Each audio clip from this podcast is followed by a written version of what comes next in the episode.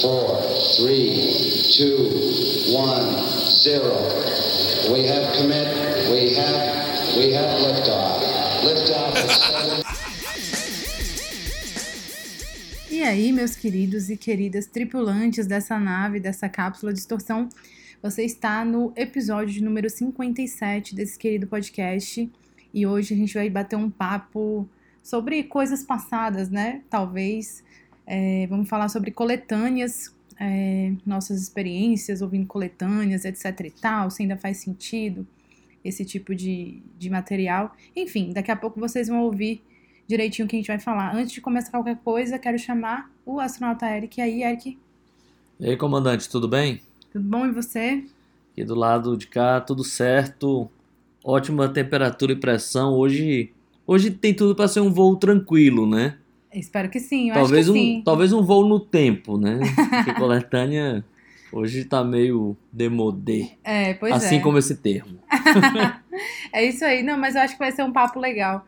É, antes de qualquer coisa, também a gente tem que falar sobre o que a gente está ouvindo, então fiquem aí e a gente já volta.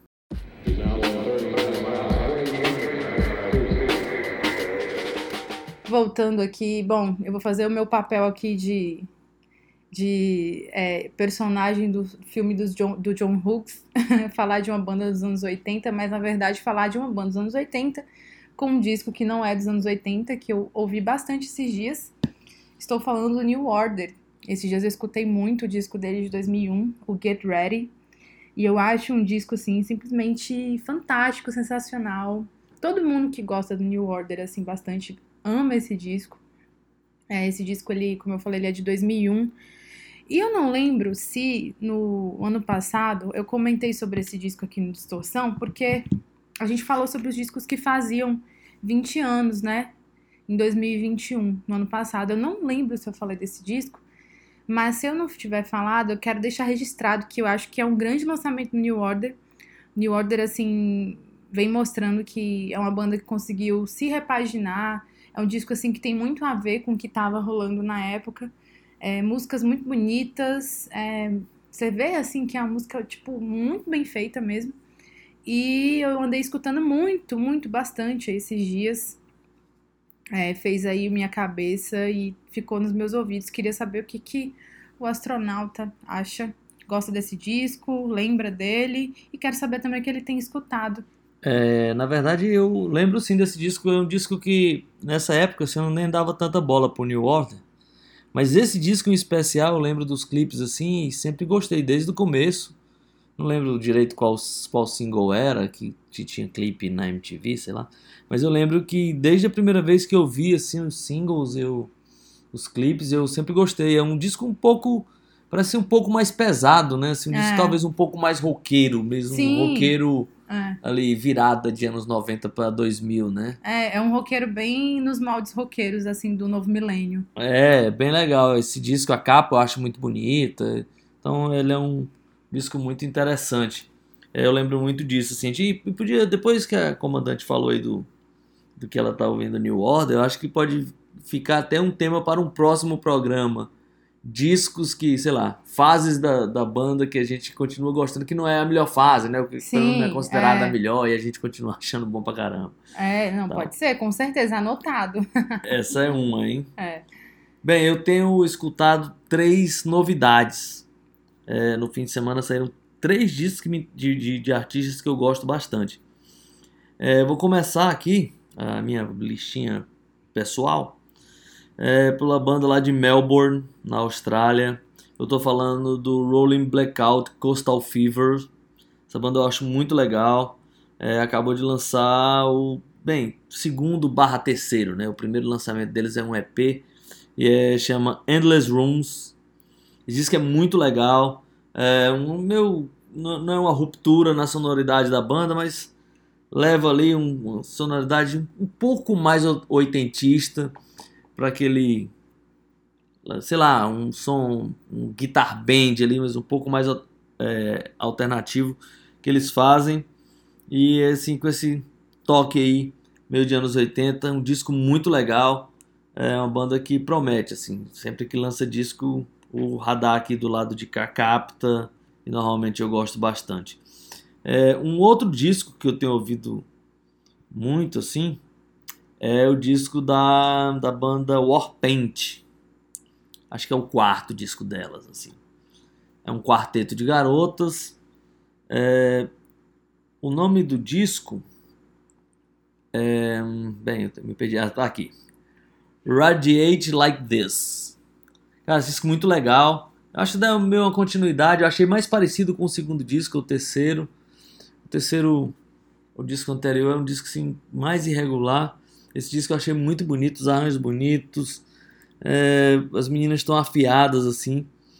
E a capa também é demais. Belo disco da Warpaint. E para terminar essa minha pequena lista, um terceiro disco que saiu esse fim de semana também, é, de um power trio que eu gosto bastante e que tem tanto pitadas de rock como de pop. Eu acho que aqui eles conseguiram um equilíbrio muito grande. É o segundo disco deles. A banda chama Sunflower Bean e eles acabaram de lançar o Head Full of Sugar. É muito legal. A menina canta demais. Tem umas, inclusive me surpreendi assim com as, umas linhas de baixo. Ela é a baixista da banda também. Tem umas linhas de baixo assim muito legais. E é um disco muito bacana assim. Eu gostei, tipo, bem, eu tô realmente no campo das novidades assim. É sensacional, três escolhas muito boas. É, apesar de eu ainda não ter escutado nenhuma delas integralmente, mas eu escutei ali um pouquinho do, do Rolling Blackout Coastal Fever é, escolhi escutei um pouquinho lá do Warpaint também, mas depois eu vou, vou ouvir com mais atenção, porque eu ainda não tive tempo de me ligar aí no que tá acontecendo. Pelo que eu sei, assim, de novidade, eu acho que a última novidade que eu escutei, com muita atenção, reescutei, foi o Fontaine's DC. Então eu tô um pouco atrasada. Ah, mas é um belo disco. É, um pouco atrasada aí, só que eu vou correr pra escutar esses belos exemplares aí que o astronauta trouxe. É isso aí, então vamos agora voar né, vamos voar, é, vamos voar.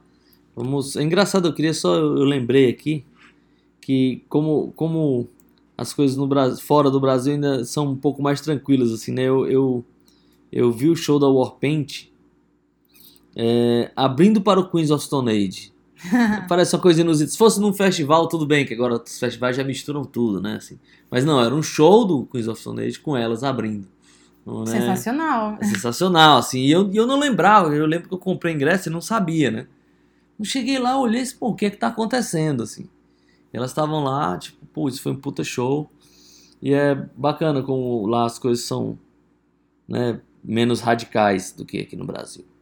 Então é. vamos, vamos decolar, não é isso? Vamos aí, vamos aí, tá tudo pronto, vamos nessa.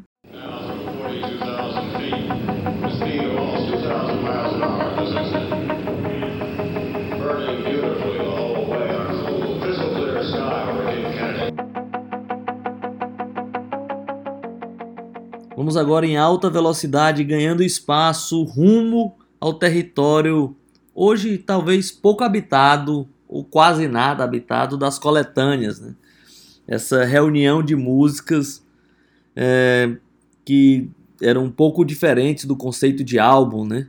Normalmente é, o álbum, sei lá, ali nos anos 50 talvez o conceito de álbum ali com o Frank Sinatra acho que o primeiro disco com esse conceito mais de álbum, assim, de, de encadear as músicas num disco só tenha sido no disco dele, mas é, é essa tradição de juntar músicas, no começo vários compactos, né, juntavam e faziam um disco e, ou long play, ao longo do tempo ela foi mudando em algum sentido, foi ganhando aquela coisa do meio de um greatest hits ou de um best of, né, aqui no Brasil a gente tinha muita coletânea também, é, então a gente vai falar um pouco disso, se ainda faz sentido hoje. É meio que uma, é uma, uma playlist do tempo das cavernas, né? Uma playlist é, que escolhi ali bem o melhor de cada artista. A, a, maioria das coletâneas era nesse sentido, né? Ou é nesse sentido ainda. Existe aquelas outras coletâneas de raridades, aquelas compilações. Nós vamos é, tratar tudo, todo esse tema hoje por aqui. Mas o engraçado é que assim, era, era, um, era aquela playlist do Tempo das Cavernas, mas quem escolhia as músicas era a gravadora. É, não era você, né? O que iria escolher as músicas. É, e tem as, gra- tem as coletâneas oficiais, tipo, a, a banda lançava, outras coisas que eram coisa de gravadora. Aqui no Brasil tinha muito, né? Tinha Sim, aqui no Brasil. coletâneas terríveis, perfil. É. Inclusive, eu vou falar de uma que chegou aqui no Brasil que eu acho que tem um papel muito importante, principalmente nesse lance das músicas mais populares. Só que eu queria falar sobre esse lance, assim, da coletânea, né? Tipo, pensando, ah, será que ainda faz sentido e tal? É, eu não saberia responder se faz sentido, né? Como. Mas artistas ainda lançam, né? Ah, Isso não. me surpreende, assim. É, não, mas eu fico positivamente surpresa, porque eu acho que a coletânea, ela tem um papel, assim, é, é, bacana de, de ser, muitas vezes, uma porta de entrada mesmo. É, não digo tão agora, porque as pessoas hoje agora, elas têm na palma da mão qualquer disco. Mas antigamente, principalmente no Brasil, que as coisas não chegavam, ou se chegavam, as pessoas que só tinham acesso eram, sei lá, uma galera com muita grana, né? Que tinha, podia comprar os discos, que era um artigo caro. Continua sendo caro, né? Mas é, as pessoas hoje em dia têm mais acesso né, a diversos, diversos bens. O lance é que antigamente era uma porta de entrada, assim, para muita gente, inclusive para mim, quando eu era adolescente. Eu vou até falar de outra coletânea que marcou muito a minha vida quando eu era adolescente, porque a gente não tinha essa grana, né, para comprar todos os discos da banda ou comprar vários discos de várias bandas, então a gente acabava comprando uma coletânea que reunia ali os hits ou reunia ali várias bandas, né, que Você tinha tem um ideia gênero- de um apanhado geral, né? é, que tinha um gênero parecido, tinha algo em comum. Eu acho que é legal também, te- tem, agora quando você, o astronauta provavelmente vai falar que ele tem vários que eu sei, coletâneas assim que tem um sentido por trás mais histórico mesmo, né? mais de resgatar bandas desconhecidas, e ali o cara faz um, um- um compilado ali, um material muito legal sobre alguma cena, sobre algum momento, então eu acho que elas têm muito valor ainda, Inclusive, eu acho que as pessoas que, que tem muito material que pode ser lançado até sobre essa mídia mesmo, sabe? De coletânea. Pode lançar uma. Sei lá, imagina que lancem é, Disco Music Underground de anos 70. Eu super compraria, entendeu? Pra eu descobrir coisas novas e tal. Existe, hein? Existe. É, pra eu co- descobrir coisas novas. E eu acho que, que se lança assim no material legal, que, pô, tem os discos, mas também tem ali um, um livrinho, alguma coisa assim, como muitas coletâneas bacanas são, eu acho que faria super sentido. É, o lance é que, assim, como pra ouvir mesmo, a pessoa entra né, no Spotify e tá. Spotify, qualquer outro streaming, ela tem ali acesso a muita coisa, mas eu acho que a coletânea tem esse papel importante, além de muitos, né?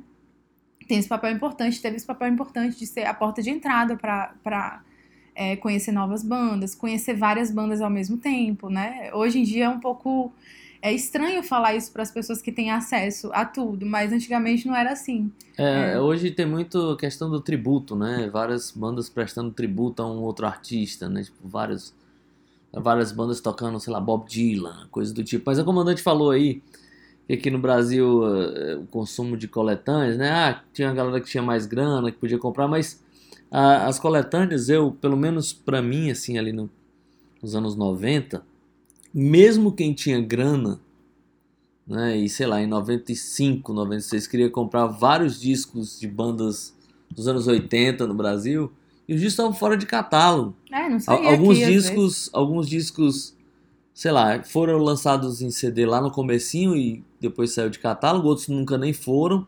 Então tinha um monte de bandas, tipo, assim, no Brasil, acho que Paralamas, Titãs e Legião Urbana, você, você achava de ser em qualquer loja e achava lá vários discos da discografia pra vender. Mas as outras bandas, sei lá, bandas, sei lá, Paralamas, ou tipo, Traje a Rigor.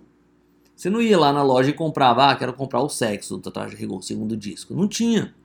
Né? Sei lá, quem, quem gosta de coisa mais pop, sei lá, sei lá, quem gosta da- do Kid Abelha, não, não tinha o disco do Kid Abelha pra comprar. Só tinha o disco que, que era o lançamento. Você queria comprar, sei lá, queria ouvir a música do segundo disco da banda. Ou... Não tinha, então você tinha que apelar para aquelas coletâneas malditas ali, né? Tipo, geração pop. Então, elas cumpriam esse papel também. Então, sei lá, um monte de artistas, você queria o Lobão. Aí o Lobão lançava um disco, você comprava aquele disco ali, você queria ouvir os discos, as músicas dos primeiros discos, provavelmente você ia apelar para uma coletânea.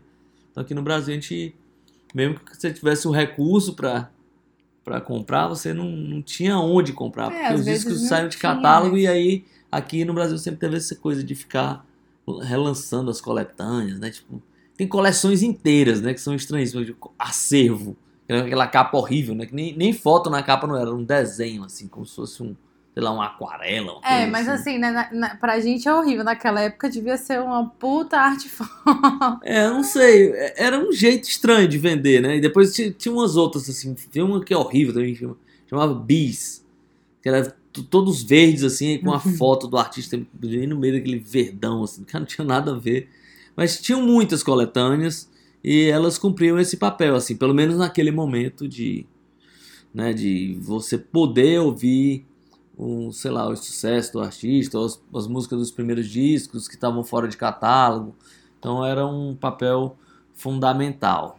É, pois é, eu posso até falar aqui no meu caso, porque assim, eu nunca fui a prima rica da família, né? Eu nunca tive acesso a, a, a comprar discos e tal. E apesar, por exemplo, dos meus pais gostarem de comprar discos, especialmente meu pai, as coisas não eram fáceis assim, né? Ele tinha que fazer várias concessões para ter as coisas que ele tinha.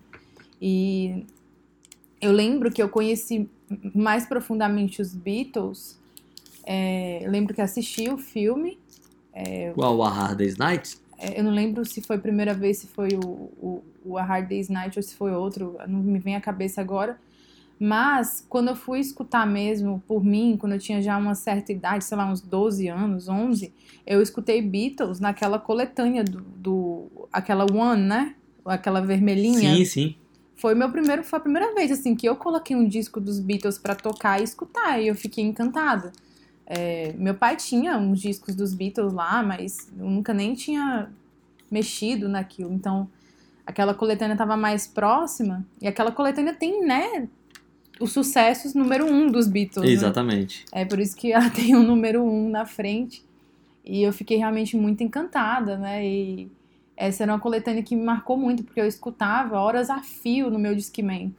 É, eu escutei tanto, tanto, tanto que aconteceu aquele fato, né? Eu escutei tanto que o CD começou a pifar uma hora. Tinha muita música, né? Eu fiquei muito encantada. E aí depois, a partir daí, a história né, musical, minha história musical virou outra, porque eu sei lá, eu devia ter uns 11, 12 anos, e a partir daí comecei a gostar pra caramba, procurar, pesquisar, saber quem eram os caras, etc e tal. E eu não tinha acesso aos discos, né? Aí depois, quando eu cresci um pouco, né, que, eu, que aí você fica um pouco mais velho, adolescente, você vai tendo amigos que gostam das mesmas coisas que você. E aí eu vi que as pessoas tinham coisas e eu, né, acabava pegando emprestado, mexendo. Mas é, a minha primeira vez, assim, com os Beatles foi com aquele disco lá, o disquinho vermelho One, o CDzinho, que Ah. eu toquei muito, muito, muito mesmo. E os Beatles são uma, é, são uma banda que tem muitas coletâneas, né? Assim como É. os Rolling Stones e tal.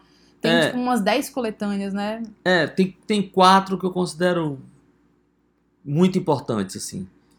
Que são as Past Masters, volume 1 e 2. Sim.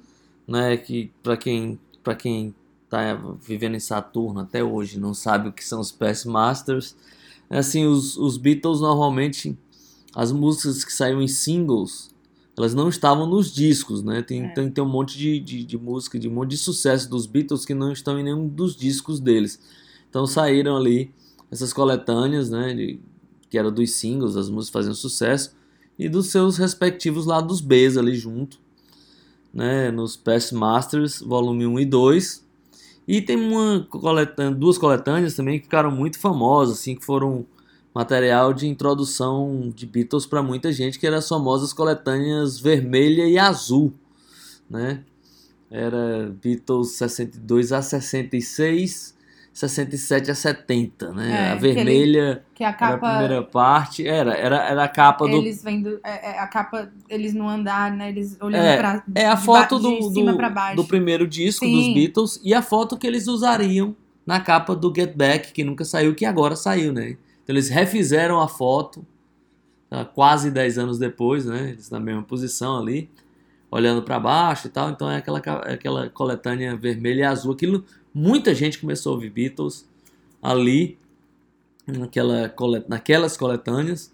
É, e aí, como a comandante falou, Beatles tem um monte de coletânea. Tem, Tem. ballads, tem um monte Love assim. songs, É, tem um. rock and roll music. Tem um monte de coletânea assim de, de Beatles. E essa, essa coletânea, o, com, que é a vermelhinha, com o número 1, um, ela. Essa number one. Number One, ela foi multiplatinada. Ela foi lançada nos anos 2000 e vendeu a rodo, assim, sabe? Então, a coletânea, cara, eu, eu de vez em quando, né, tem aquelas conversas com a galera que é meio arrogante, né? Tem muita gente arrogante nesse meio, meio assim, musical, é, que despreza, assim, coisas que foram importantes em determinado momento, por mais que não façam sentido agora, mas em determinado momento essas coisas foram importantes. Fico imaginando que uma coletânea como essa, é, para ser multiplatinada, ser lançada nos anos 2000, na virada de milênio, é, é um grande feito, entendeu? Por mais que hoje o cara não vai escutar a, a number one dos Beatles, mas é uma coisa muito importante, entendeu? Então eu acho que é legal falar desse negócio de coletânea também, porque eu descobri muita banda que eu gosto hoje em dia com aqueles discos toscos, entendeu? Disco de novela, é, que tinha lá em casa, disco velho, que eu colocava e falava assim, caramba, que banda é essa? Ah, é Fleetwood Mac, hum, legal. Aí fui atrás do Fleetwood Mac, descobri a banda, puta, banda- puta banda massa, tô dando um exemplo. Só que assim, isso muda a vida das pessoas. Não é ficar com esse papo, ah, intelectual, musical chato, de ah, isso aqui presta, isso aqui não, é porque eu só escuto disco, não sei o que. Ah, cara, eu acho que é um papo de gente que não escuta música mesmo, que não. Que nem. Que, que, ou se não é uma pessoa muito privilegiada pra comprar todos os discos que ela quer. Mas, tipo assim, não sabe o que, que é. Tipo assim, pô, essa é o que é o único material que eu tenho pra conhecer essa banda. E aí você vai atrás. É um trabalho difícil mesmo. Então, acho que é legal falar disso, entendeu? É, eu acho que é uma visão geral ali, né, do material que a banda fez e muitas vezes. E também, é, mais pra frente eu vou falar um pouco disso. Cumprir esse papel, né, que eu já falei. Às vezes, pô, não tinha, às vezes era difícil, né, e a coletânea dava essa, essa força ali. Pois é, e às vezes a pessoa nem sabe, às vezes é muito difícil pra pessoa, sei lá, escutar um disco todo da banda, às vezes ela escuta o disco e nem curte tanto, mas ela escuta a coletânea, aquilo já cativa ela de outra maneira. E aí eu acho que, que é interessante nesse sentido. Mas vamos lá, de música, já que eu falei dos Beatles, tinha uma música aí que eu, É nesse aí. disco, A coletânea primeira vai ser dos Beatles? vai, vai ser essa, já que eu falei dos Beatles, eu vou abrir aqui os trabalhos de colocar as músicas com uma canção que eu escutava muito nesse disco, eu adorava, chamada Eight Days a Week. I ain't got nothing but love, babe.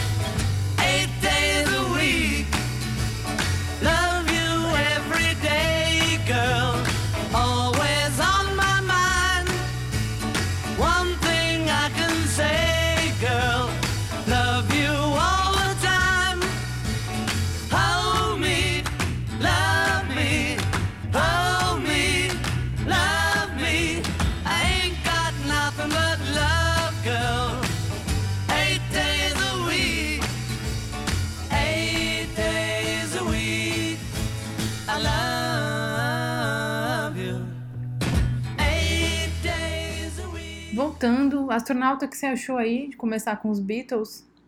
É, É já, bom, né? é, come- começar em melhor estilo impossível, né? E os Beatles já, fal, já falou das coletâneas, né? Da importância né, das músicas que não estavam nos discos, né? no- nos, nos discos completos, estavam lá nos singles e tal. E das coletâneas vermelho e azul. Essa Number One, depois ela saiu também numa versão é, DVD e Blu-ray, onde tinham os, os clipes, né? Os supostos clipes das músicas, e é muito interessante também. Pois é, agora eu quero saber o que o astronauta trouxe aí, o que ele vai falar. das É, eu, eu, eu ia até fazer. Queria começar também com uma pergunta para a comandante. Não sei se ela já passou por isso. É, já teve algum disco que a comandante pegou e, sei lá, gostava bastante. Então, depois de um tempo, ela descobriu que aquilo era uma coletânea e não um disco de carreira, assim? Ou nunca passou por essa? Ah, nunca eu teve acho que essa sim. sensação? Eu não vou lembrar exatamente, mas, por exemplo, é, tinha aquelas coletâneas, é, sei lá, da Som Livre, sei lá, né? Ah, Quando eu era criança, né? Eu achava que era um disco todo de.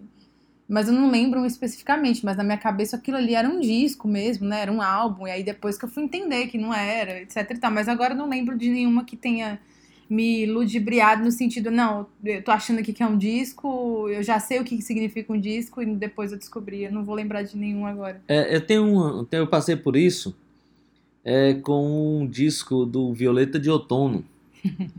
né? Um disco que quando saiu em CD, saiu para aquele selo Plug, da BMG. E aí, assim, a capa é a capa do primeiro disco do, do Violeta de Outono, né? Mas naquela época não tinha internet, então, bem, eu, eu achava estranho o volume de música, né? Pô, tem, tem muita música aqui e tal. E eu passei um tempo sem entender, cara, né, não sei se esses caras lançaram um disco com esse tanto de música, né? E aí eu passei muito tempo, eu era o único material do Violeta de Outono em CD, né? Então eu não conhecia os vinis, eu não, tive acesso aos vinis, não tinha onde ver esse set list, né? O, do, do disco, né? Então eu passei muito tempo ouvindo essa coletânea sem saber se aquilo era uma coletânea, se era um disco de carreira. Depois eu entendi, depois de muito tempo, eu vim entender que aquela coletânea são os dois primeiros discos juntos. Mas por que eu ainda considero coletânea? Porque eles estão lá com as músicas fora da ordem. Por que? Eu não entendo, né? Isso Inclusive- você não conseguiu descobrir. É, isso eu não consegui descobrir, né? Por que, eles colocaram fora da ordem. Depois, no encaixe até explicava, assim, demorou pra me entender. Pô, eu ficava ouvindo um disco, né? Tá. Agora, por que, que ficou fora da ordem, até hoje eu não entendo. E tanto que na a capa, a capa do primeiro disco, dentro no encaixe, tem a capa do segundo disco. Uhum. Né? Você desdobra lá e tal, mas, pô, como era que eu entender que ela, aquela capa era do segundo disco, né? E, por último, tem essa questão que eu nunca entendi por que esse bendito disco saiu com a ordem alterada das músicas. E eu ouvi tanto aquele disco que hoje, quando eu ouço o, pri- o primeiro disco do Violeta de Outono, com a, é, Com a ordem com original. a ordem original, eu acho estranho, assim, porque eu era Não, é. acostumado com a Tá ordem. acostumado com a outra ordem. É, né? com a ordem bagunçada, digamos assim, Aham. das músicas. E como eu já falei, né, no- nos anos 80 a gente tinha essa carência, é, nos anos 80 não, desculpa, nos anos 90, de artistas dos anos 80, né? Então, tipo, o jeito era apelar para essas coletâneas. É, mas acredita que tem algumas, já ali nos meados dos anos 2000, que são muito legais, assim. Tem uma coletânea que eu tenho até hoje aí, guardada, que é uma coletânea dos Titãs, é, de uma série chamada E-Collection. Porque o grande lance dessa coletânea é que no disco 1, né, é, e são realmente os sucessos da banda, aquelas músicas mais conhecidas e tal. É uma coletânea dupla. E, e na colet, e no, no, no- no segundo disco, tem um monte de demo, tem versão que não entrou, tem um monte de coisa legal. Só que tá tudo embalado naquela capa terrível e collection, assim, uma, arte muito feia, um negócio muito estranho, assim. E pra pessoal que já gosta de, de, de disco, né, já é fã da banda, às vezes até deixa passar. Porque pensa, putz, é mais uma coletânea daquelas que só tem a mesma coisa, né? Mas essa aí, Collection, tinha um monte de. um disco 2 repleto de material que não tem em lugar nenhum até hoje. É demo, coisa que outros artistas gravaram. Tem música que, sei lá, que o Nando Reis tentou emplacar no Titanomaqui, mas terminou só saindo no, no disco dele no 12 de janeiro. Então, é uma coletânea muito interessante, assim. Tem uma... É, e astronauta, tem um, é, é, é curioso isso aí, né? Porque tem algumas coletâneas que não são lançadas em determinado momento e elas ficam raras depois, né? Depois É. é, difícil achar. Os Beatles também tem uma coletânea chamada Hey Jude, que ela é um pouco complicada aí de achar, uma dos anos 70, se eu não me engano. E aí ela é uma das coletâneas da banda, só que hoje é tipo dificílimo de achar e tal. Ah, é? Tem, tem. Eu, eu pesquisei antes, que eu sabia que tinha uma, uma coletânea difícil de achar dos Beatles, essa daí. Dos Beatles, né? É. Não, essa eu não conheço. Porque, na verdade, agora eu tô um pouco confuso. Porque tem o, o, o disco Hey Jude, é, que, que é o disco, é o último disco americano dos Beatles na, na discografia. Não sei se é o mesmo. Porque lá nos Estados Unidos era muito diferente. Lá nos Estados Unidos era É. meio uma coletânea mesmo. Quer dizer, era misturado, assim. Alguns discos saíram igual. Poucos discos, na verdade, saíram iguais, assim. O Sgt. Peppers é um, acho que o, o Revolver saiu igual.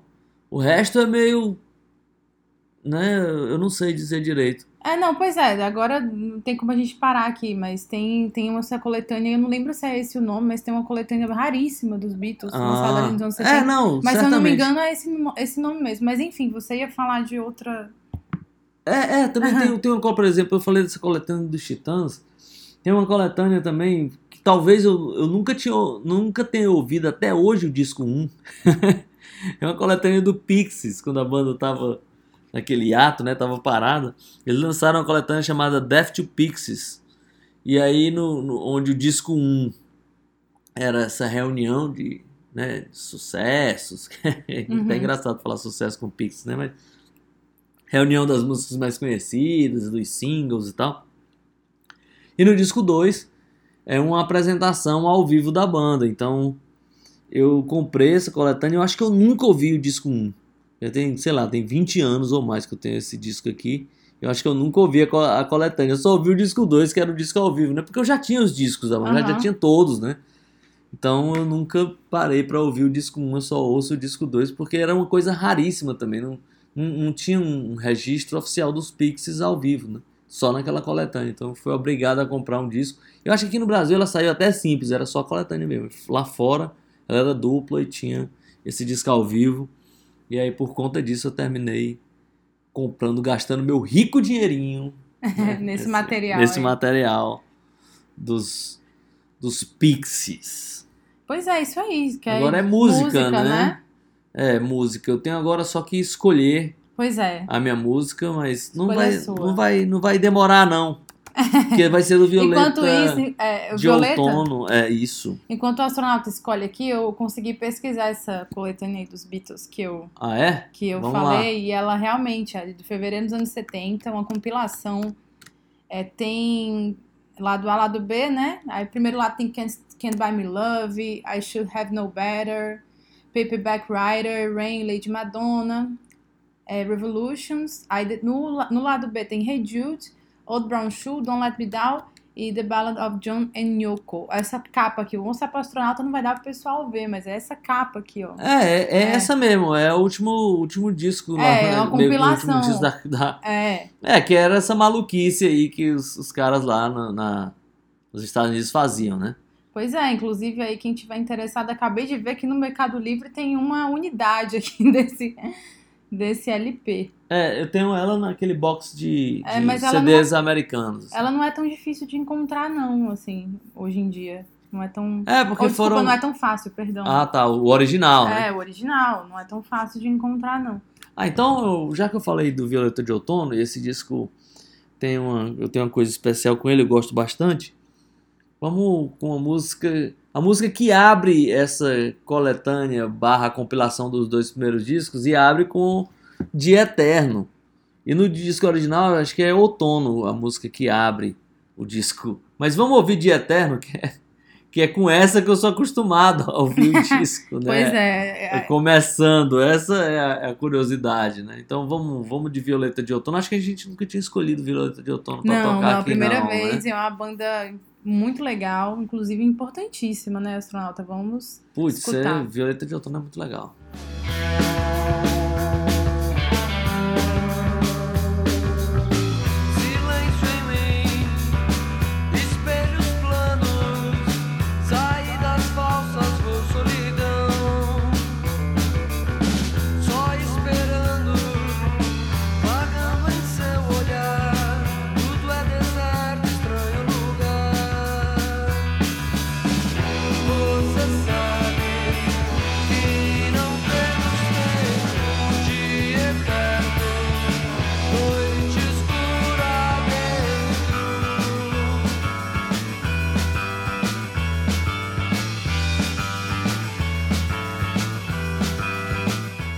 De volta depois desse momento aí psicodélico brasileiro.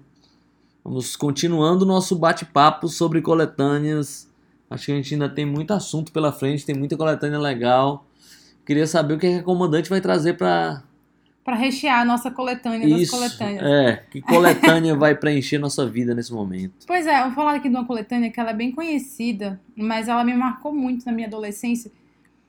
É porque assim, eu tava vivendo assim um momento de descobrindo música, descobrindo banda, e aí eu fiz amizades assim que tinham o, o pessoal que tinha banda, que era mais velho do que eu. Aí nessa época, como eu morava no ABC, em São Caetano, tinha uma cena muito legal, né, de hardcore e tal. E aí a gente ia descobrindo, né, muitas bandas a partir dessa, desse cenário. E a galera indo prestando disco. E aí tem essa coletânea que ela é bem famosa, aquela... Eu, eu falo desse jeito, eu não sei se fala realmente assim, mas eu falo do jeito que eu falo. Que é aquela Punkorama. Ah, tá. É, que era um. Eu acho que todo mundo deve lembrar dessa, dessa coletânea. Essa coletânea ela foi. Ela foi criada, parece que a partir, né, do meio que de uma de uma proposta lá do cara que era o guitarrista do Bad Religion. Ele tinha decidido lançar uma gravadora para lançar os discos, né, da, do Bad Religion. E aí acabou que o negócio foi se foi aumentando, se expandindo. E aí acabou que o selo, né, que ele criou ficou muito influente ali na região da Qual era Califórnia. o, era o Epitaph? Não. Epitaph. Ah, tá. Eu ia chegar nessa Ah, parte, não, relaxa. É, o selo foi se expandindo e acabou né, se tornando um dos mais influentes ali naquele, naquele cenário, daquele punk rock que hoje em dia não é uma coisa que eu escuto, assim, mas naquela época eu, eu gostava, porque me abria novas é, descobertas e tal, achava tudo isso muito legal. O lance é que eu tinha um amigo nessa época que ele viajava muito, né? Tipo, ia muito para os Estados Unidos, ele tinha a banda é, com outros amigos meus, e aí ele sempre trazia essas coletâneas pra gente ouvir. E aí tinha várias, né? Eles lançaram a primeira, acho que em 94, e aí foram lançando até a virada dos anos 2000, até que a Epitaph, como até o astronauta falou, acabou se tornando um outro selo, se eu não me engano. E só que aí, tipo assim, enquanto foram lança- lançando as coletâneas, aí tinha aquela, as bandas daquela época, né? Bad Religion, o NoFX, o Offspring, o Pennywise e até o Rancid, de bandas assim. É, só que olha que interessante, astronauta. Com o passar do tempo, essas coletâneas elas foram se expandindo, né? Até porque o selo começou a, ti- a ter mais visibilidade e tal. E tem uma música do Cramps nessas coletâneas. que não tem muito a ver, né? Assim, tão a ver, né? Com essas bandas tipo Rancid, enfim.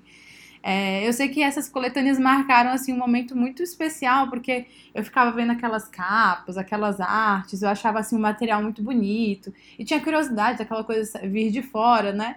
Hoje em dia, assim, acho que tem muita gente que lembra dessas coletâneas. Foi, eu acho que foi, foi essa- essas coletâneas da Punk Room, elas foram bem importantes, assim, para algumas pessoas. E eu queria falar dela aqui, Astronauta Eric. Essas bandas, assim, dessa... A maioria delas eu não escuto mais hoje em dia. Mas... Outro dia, né, faz um tempo já isso, eu descobri que acho que não sei se era no volume 3 que tinha uma música do Cramps ali no meio. Eu falei, ah, vou ter que falar, tem o Cramps, né, também.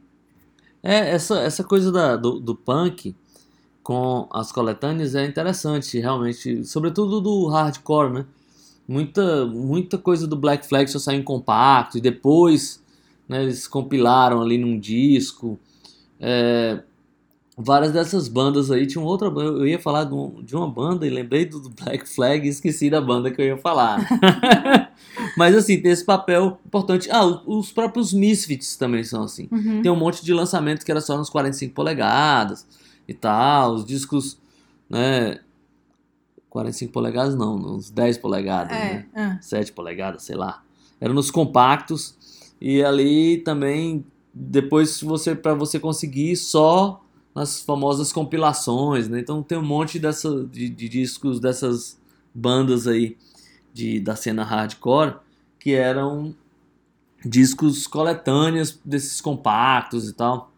Compilados, né? É, ficaram raríssimos, né? Então tem um monte de, de material assim, até porque os caras não, não tinham gravadora, né? Lançavam tudo independente, então é, tipo, vai lá, lança, dá pra lançar duas músicas, vamos fazer as duas, vamos lançar e vamos. Então tem um monte de, de coletâneas ali desses compactos que são sensacionais, assim. Pois é, inclusive a, a, a Punkorama, eu acho que no final ali dos anos 2005 e tal, eles tinham lançado já 10 coletâneas no total, olha a quantidade. E aí a Epitaph, ela meio que já tava morrendo, né, ali, e não conseguia mais utilizar o... não tinha mais como utilizar o nome só punk, né, é, porque eles já estavam expandindo, tinha umas coisas de metalcore ali no meio, e aí no final é, lançou uma coletânea também chamada Unsound, só que ela só foi lançada uma vez e depois nunca mais, assim, aí ficou realmente no passado. É isso aí, vamos de música. Vamos de música, tá na hora, hein? Eu vou escolher então a música do Cramps, que tá nessa coletânea aí, Yes! chamada Howlas Aina.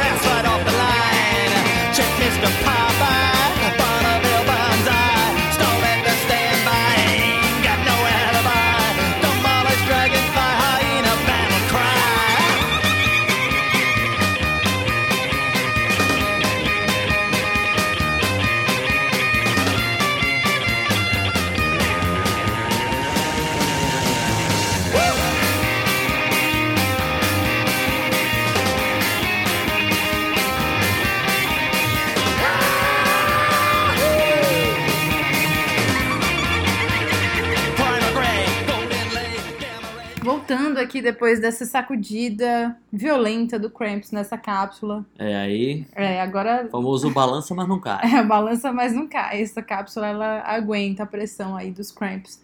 Astronauta, e aí? que mais que a gente tem de coletâneas aqui pra este Bem, eu queria falar, Episódio. é, eu queria falar agora de um grupo de coletâneas que eu sou apaixonado e que eu fico o tempo todo, já tem fases assim que eu fico mais interessado nelas e agora, exatamente agora estou vivendo esse momento. É, as coletâneas ali que foram que se iniciaram na sua, sei lá, sua concepção foi iniciada ali no comecinho dos anos 70, quando o Lane Kane compilou ali vários compactos e músicas de bandas que, sei lá, só fizeram sucesso ou não fizeram sucesso nenhum, mas que tinham um certo culto ali em torno delas, que foi aquela coletânea chamada Nuggets. Era um disco duplo que terminou influenciando, sei lá, a primeiríssima geração dos punks, né? Então tinha um monte de banda que estavam lá, tipo Electric Prunes, é, Thirty Flow Elevators, um monte dessas bandas que realmente não tinham feito sucesso, mas que tinham ótimas músicas e às vezes ótimos discos, mas que não estouraram, né? Então tinha um monte de garoto adolescente ali fazendo música, compondo e gravando, tipo, do jeito que dava. Isso terminou influenciando completamente os anos 70, sobretudo as bandas de punk. E aí dessa série Nuggets se originaram, se originou várias outras séries, né, de discos, é, dessas compilações. Inclusive nós estávamos falando dos Cramps. Existem algumas coletâneas dos Cramps, inclusive que eu estou comprando e esperando ansiosamente. Ah, você já comprou o astronauta? Já É. adquiriu? Já, tô Olha esperando aí. chegar, hein? É que são, são essas coletâneas aí é, de músicas que o casal do Cramps, o Lux Interior e a Poison Ivy adoravam, assim. Umas que eles chegaram a colocar nos programas de rádio, que eles tiveram um programa de rádio deles, eles participaram de alguns programas de rádio escolhendo essas músicas e tal. E músicas que eles falavam em entrevista, que eles gostavam e tal. E uns malucos aí terminaram compilando isso em vários discos. Né? Então é um monte de coisa obscura dos anos 50, comecinho dos anos 60, né? Tipo rockabilly, as coisas mais malucas assim, estão nessas coletâneas. Eu adoro, né? Eu já vi, eu me lembro que quando essa coisa toda estourou de MP3 assim, existia uma coletânea é, de, de seis volumes só desse material do que o pessoal do Cramps, quando eles falavam em entrevistas, uns malucos foram compilando. E aí alguns selos decidiram lançar esses discos e eu tô comprando aí. Vou chegar uma hora eu consigo completar esse quebra-cabeça. Então é muito legal. Uma coletânea baseada ali no, no gosto pessoal da Poison Ivy e do Lux Interior. É, e aí, como eu já falei do Nuggets, depois de muitos anos, né, a, a, a, a gravadora Rhino terminou lançando o Nuggets novamente em três volumes de CDs, mas aí eles eram um pouco diferentes dos originais, das, das músicas já eram uma coisa expandida, tinha músicas diferentes, tinha música que, que tem um monte de música do original que não estava lá.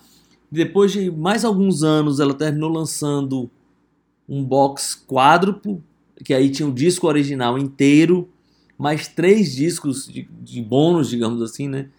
Desse material, dessas bandas que não estouraram, dessas coisas que ela, todo mundo americano lá, né? Um disco de, de, de rock de garagem americano. Depois ela lançou Nuggets 2, com bandas é, com, o mesmo, com esse mesmo princípio ali, mais obscuros e tal, mas que não eram americanas, inclusive nessa, nesse volume 2 tem uma música dos Mutantes, tá lá. E aí essa coisa estourou, né? Tem, sei lá, eu tenho um outro box aqui de, dessas coletâneas dos anos 50 chamada Rockin' Bones, tem uma só de rock australiano, sei lá, barra Oceania chamada Buried Alive, que é só essa também é muito maluca. Então essas coletâneas elas ganharam vida própria assim e, e, e deram pra gente a oportunidade de conhecer bandas que a gente não, não tinha chance. O pessoal lançou um compacto na Austrália.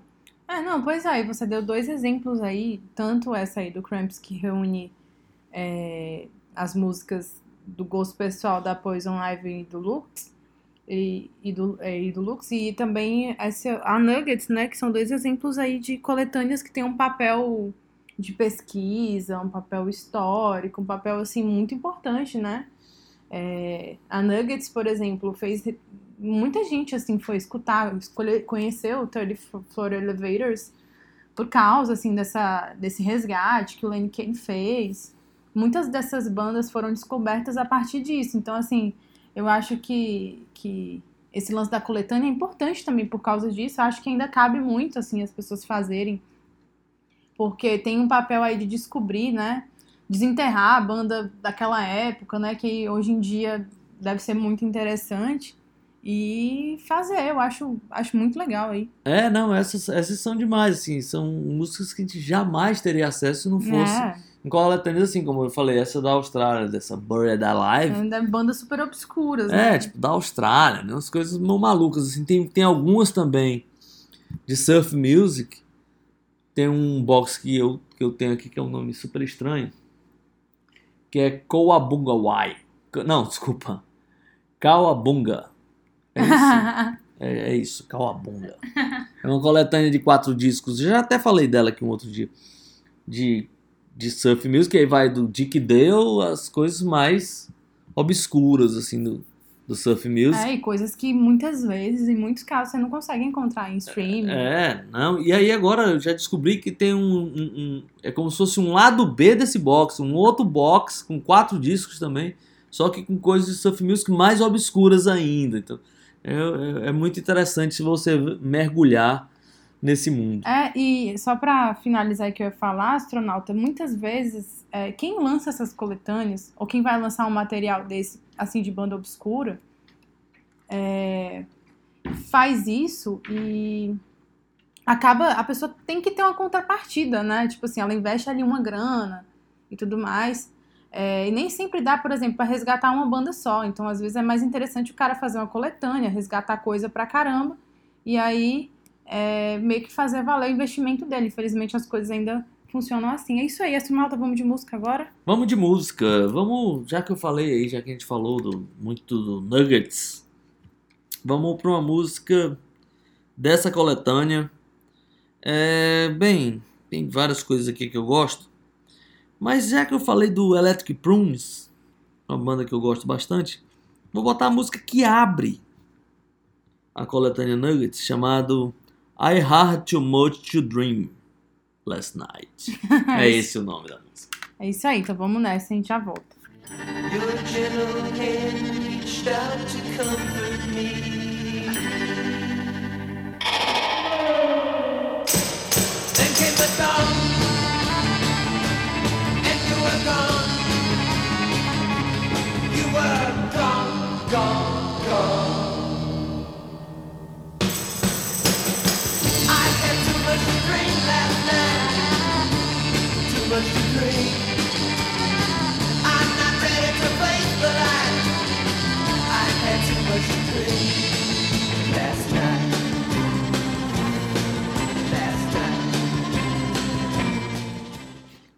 Volta depois desse voo pelos anos 60 por essa coletânea e mais especificamente pelo som do Electric Prunes, banda que eu adoro. E curiosamente não tenho nenhum disco, eu só conheço o Electric Prunes, óbvio, né? Que os programas de streaming facilitaram as coisas, mas até então eu só conhecia o Electric Prunes por conta de uma música deles na coletânea Nuggets. E é isso, né, comandante? Tem mais de coletânea pra falar aí? Não, eu só ia falar aqui de uma coletânea bem rapidamente. é, De uma coletânea, cara, é, aqui no no Brasil é um lugar peculiar, né? Nos anos 70, ah, é, mais ou menos no final dos anos 70 para os anos 80, eu não sei se o astronauta lembra daquelas coletâneas da K-Tel, da Catel, né? Umas coletâneas que tinham umas capas muito coloridas, e aí vinha sempre com grandes sucessos internacionais. E essas coletâneas da Kate Sells, elas, cara, elas marcaram é, muito positivamente, assim, para as pessoas que conhe conhecerem coisas internacionais, né? Porque naquela época, a única coisa, assim, que tinha de material internacional, de uma maneira mais popular, eram as trilhas sonoras internacionais de novela. E, assim, coisas que passavam nas rádios, né? Que começaram a tocar a disco music, etc e tal. E quando a, a, a ela começou com, com uma iniciativa de um canadense chamado Philip Gibbs, que ele era tipo um ve- vendedor de panela. E aí ele conseguiu fazer vários negócios assim para formar a Quetzal e ele conseguia lançar essas coletâneas com grande sucesso internacionais, assim, tipo Elton John, George Benson, é, Barry White, umas coisas assim. Aqueles buracos de contrato, né? É, pois é, quando a Quetzal chegou no Brasil, chegou em 75, se eu não me engano, chegou com uma coletânea de rock anos 60, anos 50 e 60 dos Estados Unidos. E aí eles foram lançando um- uma atrás da outra, uma coletânea atrás da outra, até que eles estouraram com uma chamada, uma coletânea chamada Hit Machine, que tinha 20 hits, assim. E era, putz, na hora que isso estava na loja, o pessoal ia correndo para comprar, principalmente os DJs que faziam festa. E aí tinha uma. Só para finalizar aqui a Kate Cell, tinha uma.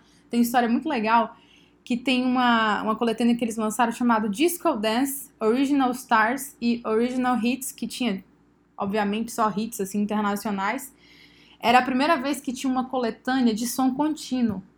Então a pessoa colocava lá pra tocar, as músicas nunca acabavam, Ah, estavam tá, mixadas. tipo pra festa. É, né? exatamente, as músicas estavam mixadas, né, entre aspas. E aí isso meio que revolucionou todo um conceito de festa, né? Os DJs começaram a procurar mixar, né, a- as músicas para eles fazerem as festas. E isso aí marcou demais, assim, todo mundo ia comprar esse CD da, da pra, pra, Pra esse fazer seu disco, baile, perdão, né? esse disco, perdão, pra fazer a, a sua festa, né? Então, e aí chegou ali nos anos 80, a Kate Cell até começou a fazer umas coisas puramente brasileiras mesmo, começou assim, coletânea de música sertaneja, coisas nesse sentido. Até que foi acabando, né? Com o tempo foi acabando. Mas essa é uma história legal da- das coletâneas da Kate Cell. Quem lembrar da Kate Cell vai lembrar daquelas capas coloridas. Provavelmente seu pai e sua mãe tiveram, se eles, se eles tivessem sido festeiros naquela época, né? É, não, é, essas aí são demais, hein? Já bota disso pra tocar lá, já é a própria festa acontecendo, não precisa nem DJ, né? Mas é isso, né, comandante? Tem, eu queria só falar rapidamente, assim, que tem, tem, tem, tem bandas que eu passei muito tempo ouvindo só coletâneas, assim. Eu lembro, sei lá, do Jefferson Airplane, né? Porque pô, conseguir os discos do Jefferson Airplane naquele tempo não era fácil, né?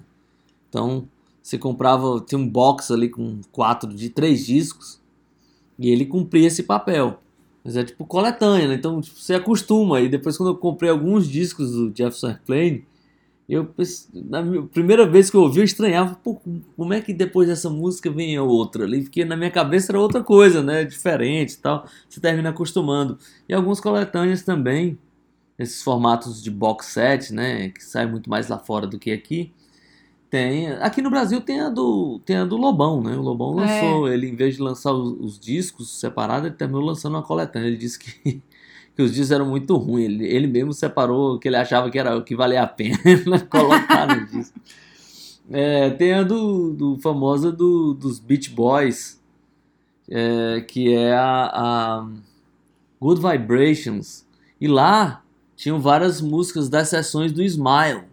A gente falou aqui no, Ah, né, nos é. discos problemáticos, né, no voo aqui do, sobre os discos problemáticos. Então, nesse box do, do, do, Beach Boys, tinha um monte de, de coisa, de, de, de sessões de, de músicas não terminadas ou versões nunca lançadas que só estavam lá, né? Então, foi uma verdadeira corrida para comprar esse box na época, porque aquele material ali né, era raríssimo e tal. Então, muita gente né, tinha, teve contato a primeira vez com as gravações do, do Smile nesse box também. E o Beast Boys também lançou uma coletânea que é demais, assim. É uma coletânea dupla, é, que chama, se não me engano, chama Anthology. Tenho até que ver se, o nome é esse mesmo, mas essa coletânea eu tenho até hoje. E lá também tem muito material do, do comecinho da carreira do Beast Boys, né, na fase hardcore, que não tá em nenhum disco, mas tá lá. E, e os Beast Boys são uma banda importantíssima. Pois é, É. E, é e é muito legal essa, essa coletânea. É curioso, né, Astronauta? Tem gente que tem os Beast Boys com uma banda assim fanfarrona, né? Só isso. E, É, talvez pelo, pelo, É. pelo sucesso do primeiro disco, é, né? mas é uma banda muito importante. É, ó, eu até tô olhando aqui. O nome da coletânea é Anthology The Sounds of Science 1999. Né? E é muito legal. Ah, legal. É, é um, é um, um disco. Inclusive, o, o, o- no CD, né, na época, a pintura que vinha no disco era simulando o, aquele selinho do vinil do Uhum. Beach Boys. Ah, Eles fizeram esse trocadilho aí. É engraçado, aí a capa são os três vestidos de velhinho, assim, caminhando Aham. na praça. E eu, eu da- tenho essa coletânea, tem muita coisa que só tem lá. E passei muito tempo, assim, eu tinha os discos mais novos, né, na época. E os discos, as coisas mais antigas, todas eu ouvia nessa coletânea chamada The Sounds of Science 1999.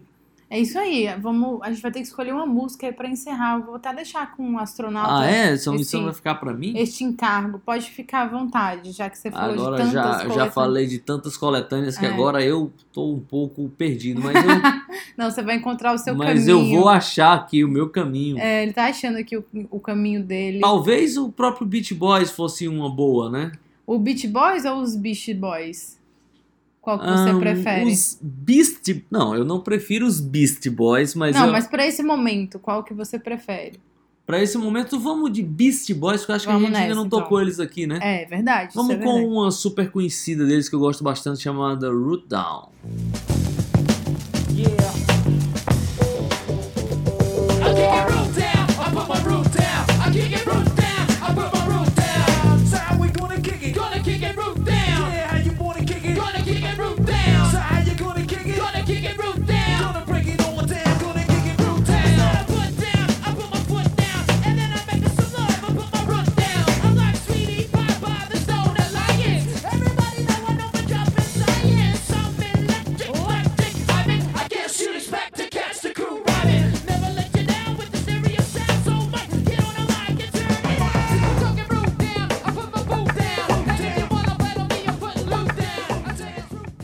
né, astronauta?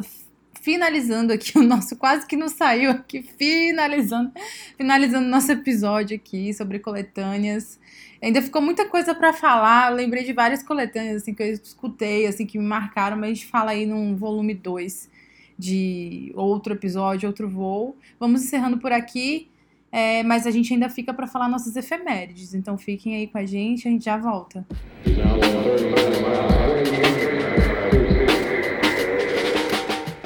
É isso aí, e assim a gente vai encerrando o nosso Distorção número 57, né? É, mas antes a gente tem que falar aqui dos nossos momentos históricos, nossas efemérides. Hoje, dia 12, né? 12 de maio, vou falar que no dia 12 de maio de 1965, os Rolling Stones estavam gravando um dos seus grandes hits, I Can Get No Satisfaction, no estúdio da, da RCA, RCA, lá no, em Hollywood, né, se eu não me engano. E é isso, né? É só isso que eu tenho pra falar. Cara, é esse, esse, esse, esse, é tipo essa- assim, é, o fato já fala por si só. é, essa música ela é demais, né? Ela é, Ela é muito boa. é a música da, da, da, da rebeldia rock É. and roll, né? Da contestação, do, do não estar satisfeito, né? Da adolescência. E o curioso é, sei lá, essa história é muito manjada, mas eu gosto muito dela. É, do riff que o abre a do, música, é, né? do Keith Richards. É, esse, Tem esse- essa história. é, que ele acordou de madrugada, né? Ele É. acordou de madrugada com aquilo na cabeça, foi, gravou aquilo na fitinha e dormiu de novo. Quando ele acordou, que ele deu o play, putz, é isso, né? e lá estava a Bom, música. ao menos alguém estava satisfeito. No caso, o Keith no, Richards. caso, no caso, ele estava satisfeito. riff, mas o né? resto estava todo mundo insatisfeito. Tal qual a música, né? É, enfim, astronauta. É, eu acho que essa indignação, muito dessa indignação adolescente ali, foi, foi muito bem colocada pelos Stones na música, né? Essa coisa ali da, né, da, da incompreensão juvenil e tal. Muita coisa tá colocada ali de maneira muito sagaz, assim. Eu acho que ela, essa música terminou abrindo assim um imenso caminho para mostrar eh, esse sentimento adolescente. É, para não sair muito dos Rolling Stones também, né? Em 12 de maio de 1972 saiu ou foi lançado o disco Exile on Main Street, Olha aí, um descasso. um baita disco dos Stones, disco que sei lá, é o disco mais mítico da carreira da banda, é o primeiro disco duplo deles, um disco que começou a ser gravado no sul da França, numa, cara, numa situação maluquíssima. Assim, os Stones tinham fugido da Inglaterra para pagar menos imposto, foram morar na França. Cara, o Keith Richards alugou uma mansão lá, eles começaram a gravar no porão. Cara, aí era uma junção de um monte de doidão lá. Todo mundo que ia visitar a banda para passar dois dias, passava duas semanas. E a maior reunião de maluco que a- o sul da França já viu foi ali. Cara, é, tem- a gente poderia fazer um episódio inteiro falando disso, mas eu queria só dizer, assim, que quando eles foram embora, eles estavam sendo perseguidos pelos traficantes, pela polícia e odiados pela vizinhança. Então, ninguém queria mais os Stones lá. Caramba, se eles não, têm, não tiveram o apoio nem dos vizinhos, aí Não, fica que complicado. Que Freeze puxava faca. Cara, É. tava, tava uma loucura. Pois é, né? Grandes discos que saem, nascem de um grande caos. É, né? esse- O Exile on Main Street. Exatamente. É isso aí, então assim a gente vai encerrando o programa de hoje. Semana que vem tem mais, então até semana que vem. Quem ficou até agora, muito obrigado, um beijo, um abraço. E até semana que vem, astronauta. É, hoje o voo foi mais curto, né? Então, quem for lá no nosso Instagram e oferecer uma bicicleta, nós vamos devolver com uma abelha. é isso. Então, próxima semana a gente tem um outro voo. Peixe vendido, câmbio desligo. She's now more